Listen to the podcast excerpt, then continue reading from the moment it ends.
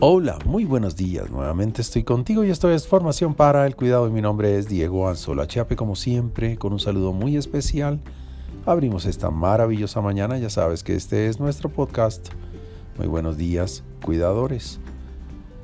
Norte, sentido y quién soy yo. Enredada se vuelve nuestra vida cuando se nos pierden mapa, brújula y morral. Algo más difícil se vuelve la existencia cuando se nos extravían el hacia dónde vamos o el norte, la razón de ser o sentido y la conciencia sobre quiénes somos con virtudes, capacidades, creencias o modelos mentales y hábitos buenos y malos.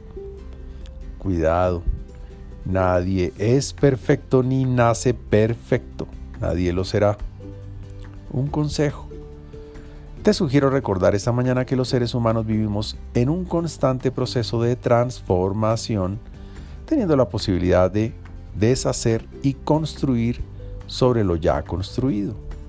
Volver a empezar, cerrar círculos, abrir otros, quitar y poner fichas, conseguir lo que nos falta y quitar lo que nos sobra.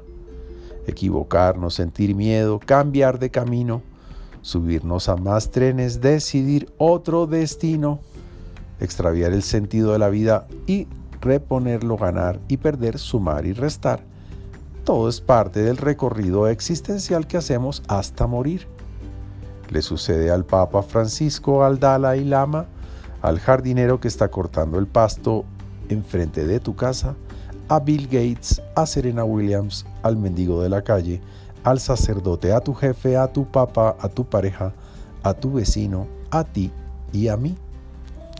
Lo importante es entender que teniendo el control de la vida, no de la existencia, porque esa solo le pertenece a Dios, puedes divertirte poniendo el rompecabezas en orden, desarmándolo y armándolo de nuevo, siempre y cuando no extravíes el norte, mantengas la esperanza de vivir o el sentido de la vida y te conozcas mejor, disfrutando de la posibilidad de mejorar siempre.